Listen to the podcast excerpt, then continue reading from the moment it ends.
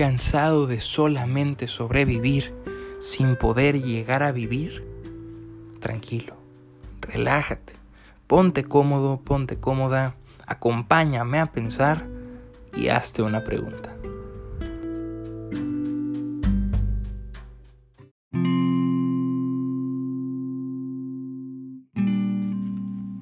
Hola, hola, ¿cómo están? Bienvenidas, bienvenidos de nuevo a esto que es Hazte una pregunta.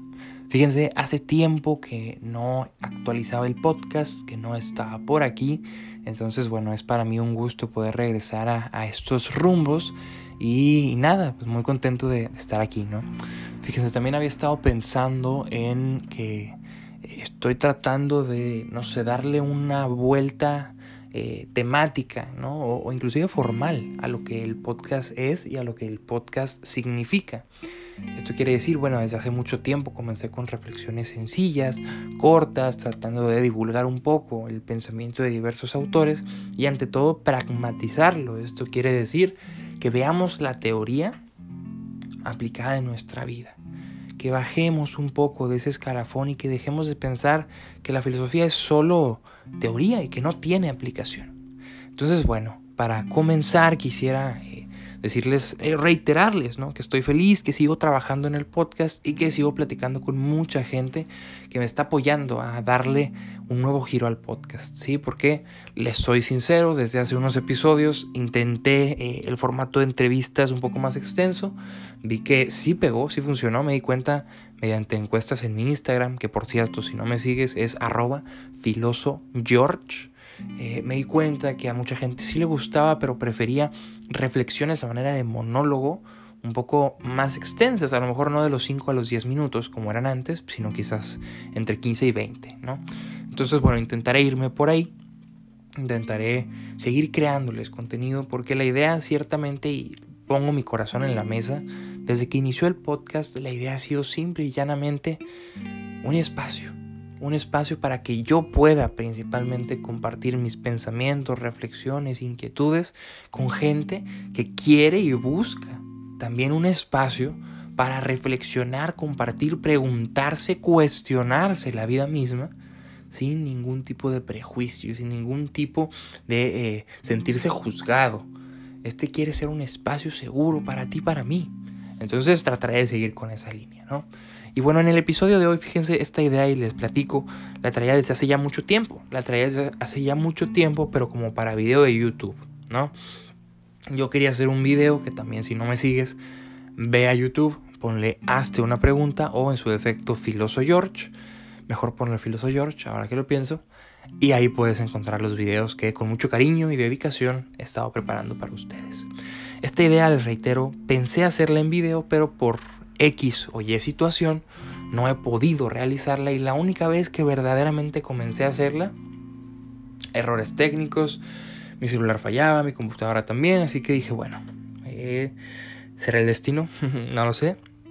Así que estamos aquí en el podcast hablando el día de hoy de One Punch Man este anime, manga y webcomic que lleva ya más de 10 años en circulación en el formato webcomic y varios más en formato manga y anime.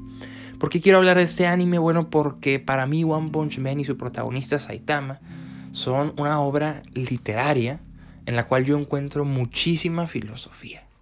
He hablado con varias personas y algunas coinciden, algunas no, y es por eso que te traigo el pensamiento. ¿Coincides o no coincides con esto? Para comenzar, yo creo que Saitama es un personaje sumamente curioso y sumamente interesante. Además, y obviando el hecho de que es un personaje que al menos así ha sido para mí, un personaje con el cual te puedes encariñar fácilmente, ¿sí? ¿Por qué? Porque nos demuestra que en su vida sufre, y esto ya lo hemos tocado en otros episodios, el sufrimiento es, en mi opinión, el aspecto más humano de la humanidad. Más allá del raciocinio, más allá de la libertad, es el sufrimiento aquel que nos distingue como especie obviamente diferenciándolo del dolor.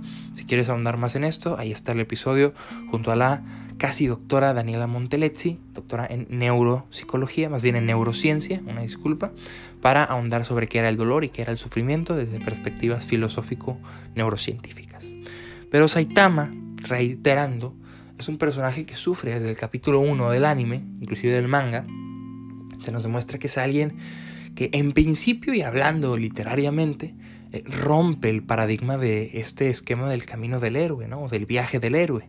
¿Por qué? Porque no vemos cómo Saitama avanza hasta convertirse en el héroe supremo, sino que desde el capítulo 1 ya es lo que muchos consideran invencible. Ya es prácticamente el héroe máximo. ¿Por qué? Porque es tan fuerte que justamente derrota a todos los personajes de un solo golpe. Pero ¿qué sucede y por qué sufre si tiene tanta fuerza y sobre todo tanto poder?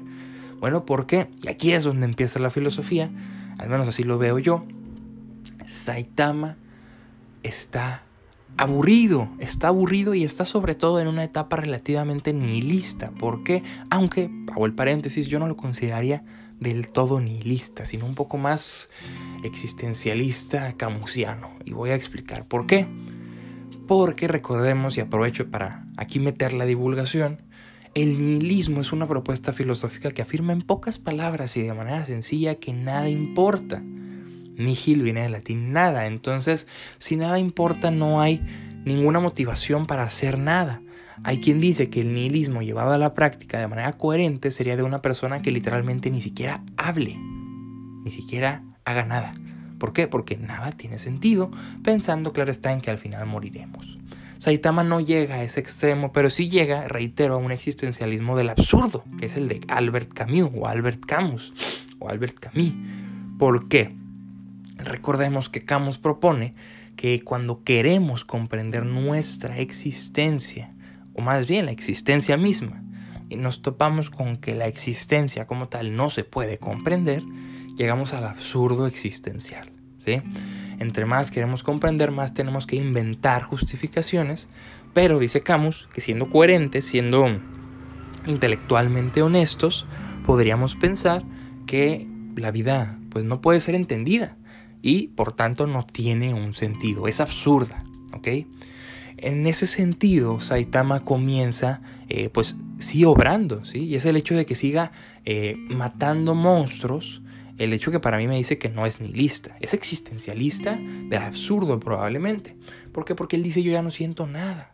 Me recuerda muchísimo a Mersault, ¿no? el personaje de El extranjero de Albert Camus, en el cual él obra, ¿sí? va haciendo cosas pero sin ningún sentido y ante todo sin ninguna emoción evidente. Saitama, por su parte, sigue salvando gente, sigue obrando, pero no hay emociones de por medio. No hay emociones porque él dice, y aquí también podemos involucrar un poquito a Schopenhauer, dice, yo quería ser un héroe tan fuerte que derrotara a los monstruos de un solo golpe, pero ahora que lo es, ya no hay una emoción, y así lo plantea, ya no hay emociones. Ya la pelea no me transmite nada, no siento miedo, no siento pánico, no siento excitación, no siento emoción, no hay adrenalina.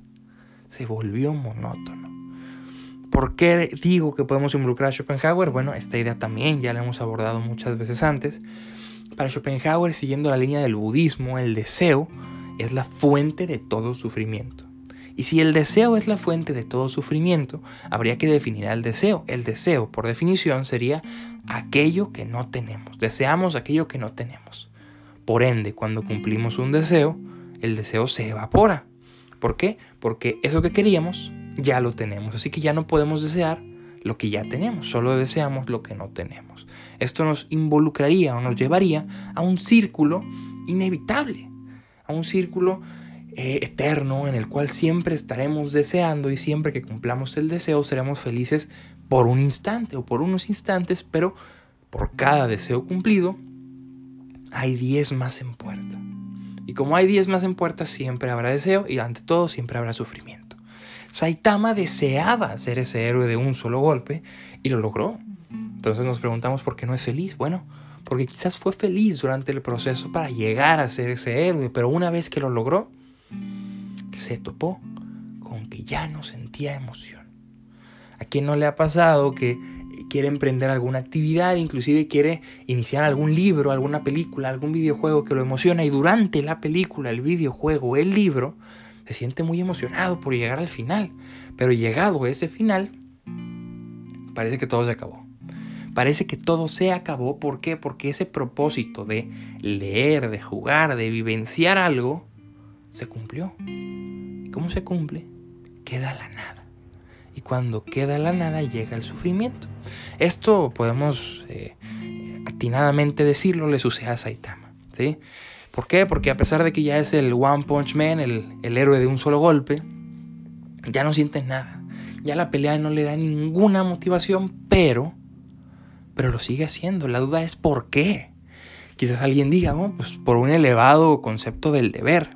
Y es que si nos fijamos aquí es donde puede haber un gran debate filosófico en torno a la figura de Saitama, porque no podemos afirmar así categóricamente que es alguien moralmente correcto, ¿no? al menos desde una perspectiva de la ética formal kantiana, ¿no? que es el que más desarrolla, o uno de los que más desarrolla las nociones del deber. ¿sí? Saitama sí obra por un deber, lo podemos decir así, pero ante todo, y él lo dice, lo hago por diversión. Es un hobby.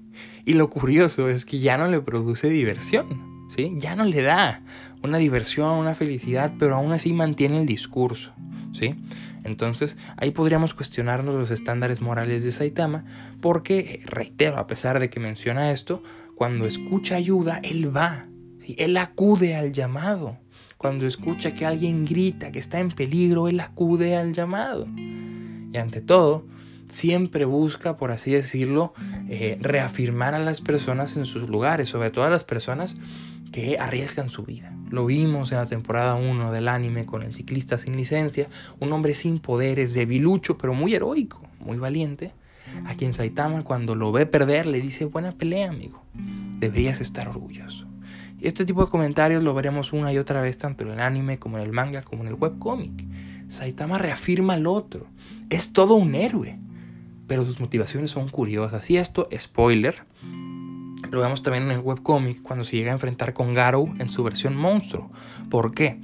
Porque Garou, que era alguien que tenía altos estándares morales, aunque él los negara en cierta forma, siempre preguntaba por qué eres un héroe, ¿no? Y él notaba que todos los héroes lo eran por poder. Todos querían ser los más poderosos, pero no querían proteger al débil. Saitama, cuando se topa con Garou, lo supera en todo sentido. Y Garou le dice, ¿por qué eres un héroe? Y él dice, por diversión. Es un hobby. Y es ahí donde, reitero, volvemos a cuestionarnos hasta qué punto es un héroe y hasta qué punto es un antihéroe o un héroe que escapa de los parámetros. Ante todo, y esto lo sabemos, Saitama es una sátira de todo lo que ser héroe representa, tanto en anime como en cultura pop, como en cómics, como en cualquier lado, ¿no? Entonces, bueno, este es un primer punto a considerar. Un segundo punto que eh, quería traer sobre la mesa a la hora de hablar de One Punch Man en este diálogo también es precisamente la noción del bien y el mal desde una perspectiva convencionalista. Vámonos a la temporada 2 del anime. Eh, Garou está peleando con Genos, con Silverfang y con Bomb, el hermano de Silverfang, y dice, yo quiero negar las posturas del bien y del mal, porque ninguna aplicadas a la práctica, ninguna de las dos posturas es verdaderamente honesta. Lo que Garou quiere, y así lo dice, es ser un mal absoluto, que no discrimine, que sea justo. Y en esa justicia todo el mundo se uniría. ¿sí? Una utopía, por así decirlo, pero volteada hacia el mal. ¿Qué sucede aquí? Que bueno, podríamos cuestionar nuevamente, como lo hace Garou, los conceptos del bien y del mal. ¿Qué es el bien y qué es el mal? Ante todo son palabras, comencemos por lo más básico. Y como son palabras, tienen una dimensión semántica, esto es, tienen un significado. Este significado cambia dependiendo del de, eh, área desde el que se le aborde, inclusive desde la época o desde el contexto en el que se encuentre. Algo puede ser bueno para una persona en términos morales y algo puede estar muy bueno en términos a lo mejor gastronómicos, ¿sí? Algo puede, alguien puede ser muy bueno en alguna habilidad y alguien puede ser muy bueno nuevamente en términos morales. Entonces hay complicaciones a la hora de definir estas dos palabras, pero creo que podemos eh, asentar una definición común y es la de la moralidad. El bien es lo que va de acuerdo al deber y el mal es lo que va en contra. ¿Qué sucede con Garou? Que para él una maldad absoluta, aunque fuera en contra del deber, de proteger, lograría en sus frutos que todo mundo se uniera y que todos fueran, por así decirlo, felices, o si no felices, que estuvieran en paz, que fueran personas que vivieran en tranquilidad. ¿sí? porque esto así lo expresa. Y podríamos inclusive pensar que la noción que tiene Garo de maldad sería de una justicia absoluta.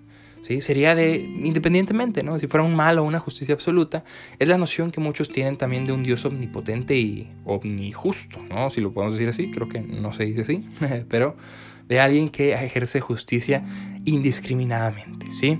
¿Por qué? Porque es alguien que generaría miedo, ciertamente. Llámesele bueno absolutamente, pero justo, o malo, pero justo me parece que sería prácticamente lo mismo, porque estaríamos hablando de ver las consecuencias, las consecuencias de alguien que fuera omnipotente, que es a lo que Garo aspira a llegar, más allá de si sea malo o bueno, de alguien omnipotente sería infundir miedo, miedo que derive en unión, ¿sí? Aunque ciertamente el mal es el que derivaría en miedo y el bien para muchos derivaría en esperanza. Pero bueno, ahí el tema está en repensar las nociones del bien y del mal y hasta qué punto son objetivas o no. Porque él dice, quiero negarlas. Pero ¿qué estás negando? Estás negando las convenciones que hemos hecho sobre lo que es bueno y lo que es malo. Porque si nos fijamos, nosotros dijimos que lo bueno es lo que va con el deber y lo malo lo que no. Pero en el universo de Saitama, y puedo decirlo, extrapolarlo a nuestro mundo, los buenos son los populares, ¿no? Son los que, en este caso, en el mundo de One Punch Man, ¿no? Son los populares, los héroes, los que están en la cima del de, eh, medio, ¿no? Del medio de comunicación, del medio social. Son aquellos que no son rechazados y son aquellos que prácticamente siempre tienen que ganar. En nuestra sociedad, se pretende muchas veces que los buenos también sean personas en el ojo de en el ojo mediático, ¿no? Personas populares, personas famosas, ante todo personas con capital y posibilidades de obrar, dejando ciertamente al débil, al que sufre, al pobre, al marginado al margen, ¿sí? Como el malo. Se le culpa, se le victimiza y revictimiza por sus acciones. Es es inaudito. ¿No lo vemos así? Al menos comparto un poco la postura de Garo en el sentido de que cómo puede ser que la bondad esté limitada por la popularidad, por el dinero, por la fama. Si la bondad existiese objetivamente hablando, estoy seguro que no sería rica. No sería excluyente y aun si fuese de dinero, no marginaría, ¿sí? Y es que nuestra sociedad está diseñada para que haya marginados y donde hay un marginado siempre habla un héroe que lo salve. Esto también, si nos fijamos, y ahí reitero, le doy puntos a Garrow, es criticar que nuestra sociedad está diseñada mesiánicamente. ¿Qué significa esto? Está diseñada para que haya gente que sufra y para que ellos que sufran dependan de alguien que los salve. Eso, como a Garo, me harta me desespera, me enoja. ¿Por qué? Porque en una sociedad donde diseñamos el esquema social para que todos sufran, unos pocos serán los héroes. Y donde son pocos héroes diseñados por el sistema, no son héroes. No son héroes. Son figuras puestas para mantener un esquema social donde el oprimido se oprime cada vez más y el opresor oprime cada vez más donde el pobre se vuelve más pobre y el rico más rico. Sin llegar a esquemas políticos o económicos, me parece que esta pequeña reflexión puede eh, acercarnos hacia algunas conclusiones o más bien hacia algunas ideas. Saitama, en primer lugar, es todo lo que un héroe, en mi opinión, podría aspirar a ser. Además de poder, además de fuerza, es humilde y es consciente del absurdo existencial. Eso lo lleva, claro está, a buscar nuevas posibilidades, a buscar abrir puertas con las cuales su vida se resignifique, sin dejar, sin dejar de lado su deber moral. Es alguien que en mi opinión combina perfecto la noción del individuo en sociedad. Por otro lado, Garrow, este antihéroe, es un crítico de la moral y ante todo del esquema social donde permitimos y ante todo fomentamos que el marginado sea marginado y que alguien sobre todo alguien del poder, sea quien lo rescate. ¿Qué opinas de esto? Cuéntame tus conclusiones, qué otras reflexiones ves sobre One Punch Man. Espero que este episodio sobre el anime no sea el último que haga sobre él. Les reitero, es mi anime favorito y es una obra, ¿no? Me parece a mí artística que tiene mucho que aportarnos. Tiene mucho que aportarnos, además de que, pues, eh, al menos el manga es increíble en términos artísticos, ¿no? El, mangaka, el dibujante Yusuke Murata es, un genio. Entonces, bueno, se los dejo ahí. Está en Netflix la temporada 1 y la temporada 2 si quieren verla. Si este episodio te dejó pensando, escríbeme, contáctame, mándame mensaje, envíame un voice note. Dime, Jorge, no estoy de acuerdo, estoy de acuerdo. Quiero, quiero dialogar contigo. Por favor, no te olvides de suscribirte y de seguir al pendiente porque este podcast está revolucionándose, está renovándose y quiero que tú seas parte de él. Si llegaste hasta aquí, mándame mensaje. Mándame mensaje para unirte también a nuestros grupos de Telegram, donde hay una comunidad en la cual yo subo libros de manera constante y hay una biblioteca ya gratuita al servicio de todas y todos. También si te interesa a los telegrams del club de lectura y la mesa de diálogo, dos espacios que por el momento están en pausa, pero que próximamente se reactivarán. Además, si te interesa tomar algún curso, ya sea literalmente de lo que quieras que tenga que ver con filosofía, dímelo, lo preparamos. Actualmente estoy ofreciendo cursos de filosofía del lenguaje, de introducción al personalismo y de introducción a la filosofía del arte. Así que no dudes en escribirme, no dudes en platicar. Sobre todo recuerda que una vida que no se cuestiona no es digna de vivirse. Si llegaste hasta acá, muchas gracias y hasta la próxima.